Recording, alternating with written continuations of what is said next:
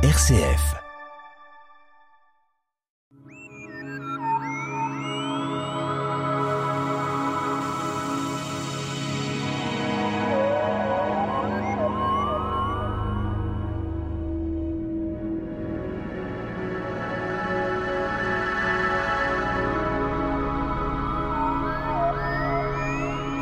Dans le Jura, avec l'été, le soleil nous annonce de son solstice, journée longue, nuit courte. Dans les autres continents et Arctique, Antarctique, on relève des différences. Notre invité, Nicolas Rossetto, donc euh, club astronomique, les Pléiades. Alors, c'est dans le Jura, bien sûr, mais c'est en France en général, euh, à une date et une heure bien définies. Oui, tout à fait. Euh, bonjour Pierre, bonjour à tous. le solstice d'été est prévu pour le 21 juin 2022 à 11h13 précisément. Alors on parle beaucoup du soleil hein, dans cette affaire-là parce que le soleil est le maître d'œuvre. Ah, il y a des heures, des heures, lever, coucher, jour et nuit.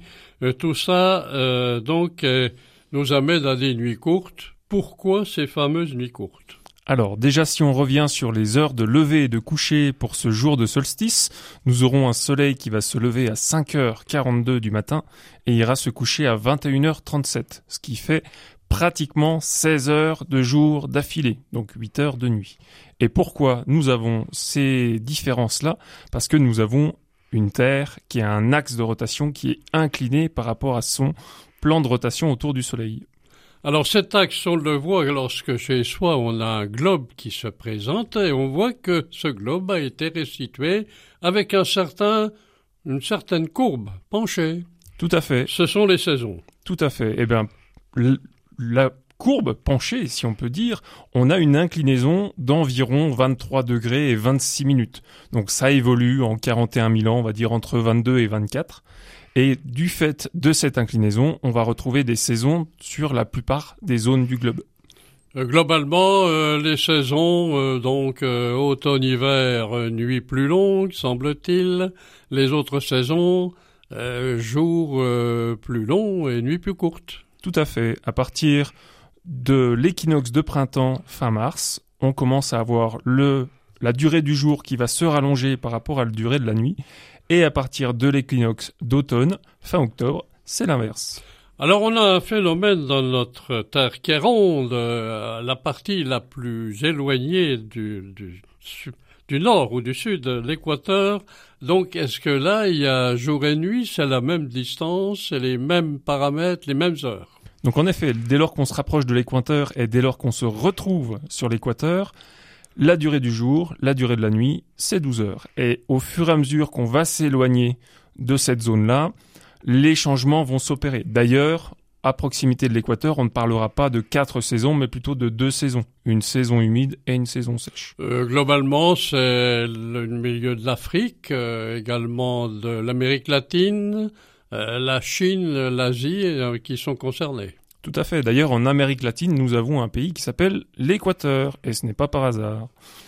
Donc on est dans une situation particulière. Eh bien, nous sommes toujours avec notre invité, euh, Nicolas Rossetto, qui est club d'astronomie Les Pléiades, pour parler justement de ce solstice d'été qui est très réconfortant pour tout le monde, puisqu'on a des nuits euh, courtes et des jours évidemment ensoleillés. Alors ce fameux soleil dont on parle, qui est notre étoile, euh, il est diffusé en plusieurs affaires. Il y a les tropiques du cancer, tropiques du, Capricorne, et puis j'en passe peut-être des meilleurs. en effet, dès lors qu'on parle des tropiques, tropiques du cancer, tropiques du Capricorne, en fait ce sont des zones sur Terre pour lesquelles le Soleil passe à la verticale. Dès lors qu'on est au tropique du cancer, dans l'hémisphère nord, ça veut dire que sur cette ligne imaginaire, si on pouvait dire, donc qui se situe dans le sud de l'Algérie, le soleil passera à 90 degrés au-dessus de notre tête le jour du solstice d'été. Et à contrario, le tropique du Capricorne, donc qui se situe par exemple au niveau du sud de Madagascar, le soleil passera à 90 degrés au-dessus de notre tête pour le solstice d'été chez eux, c'est-à-dire le solstice d'hiver chez nous. Alors il semble bien qu'on a donné des noms particuliers. Pourquoi euh, tropique cancer, Capricorne? J'ai noté un autre nom que je n'ai pas relevé, deux Orléans. Deux incidents, je n'ai pas noté correctement. Le, ce que vous n'arriviez plus à lire, en fait, il s'agit de 2000 ans, parce qu'il se trouve qu'il y a 2000 ans, on avait déjà remarqué que, en fonction de la position où nous nous, trouvions sur Terre, la hauteur du Soleil variait à midi. Et en particulier le 21 juin, le jour où dans l'hémisphère nord le Soleil monte le plus haut dans le ciel, bah, si on descendait à certaines latitudes, on pouvait se retrouver avec un soleil qui passe à la verticale. Donc aucune ombre visible n'est projetée au sol. Alors ces nominations Cancer Capricorne, c'est des nominations astronomiques qui ont été donc indiquées par les astronomes? Tout à fait, et qui, qui sont en rapport avec les constellations du Cancer et du Capricorne. On en avait déjà parlé, bien sûr.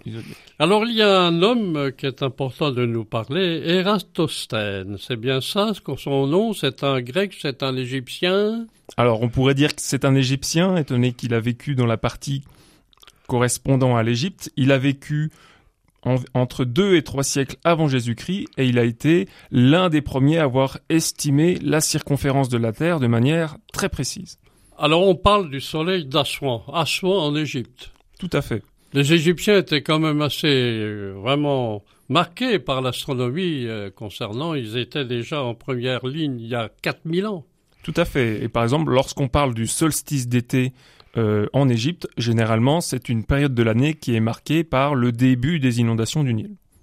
Alors, on parle d'obélisque. Que vient faire un obélisque dans cette affaire-là?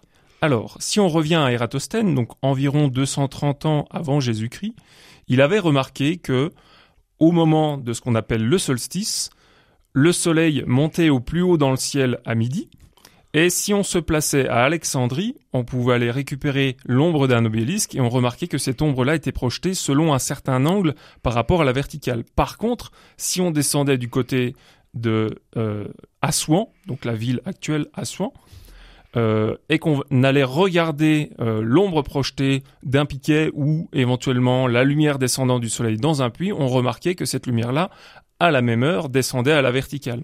Donc, donc une bonne indication que manifestement la Terre est ronde et qu'éventuellement on pourrait faire un petit calcul pour en mesurer sa circonférence. Alors justement, parlons du calcul, on parle du périmètre de la Terre. Le périmètre de la Terre, est-ce qu'il passe à l'équateur? Alors on peut prendre des périmètres un peu partout, dès lors qu'on considère que la Terre est une sphère, à peu près. Le plus, le plus important, le périmètre est à l'équateur. On peut prendre le périmètre à l'équateur. Généralement, c'est là qu'on le mesure.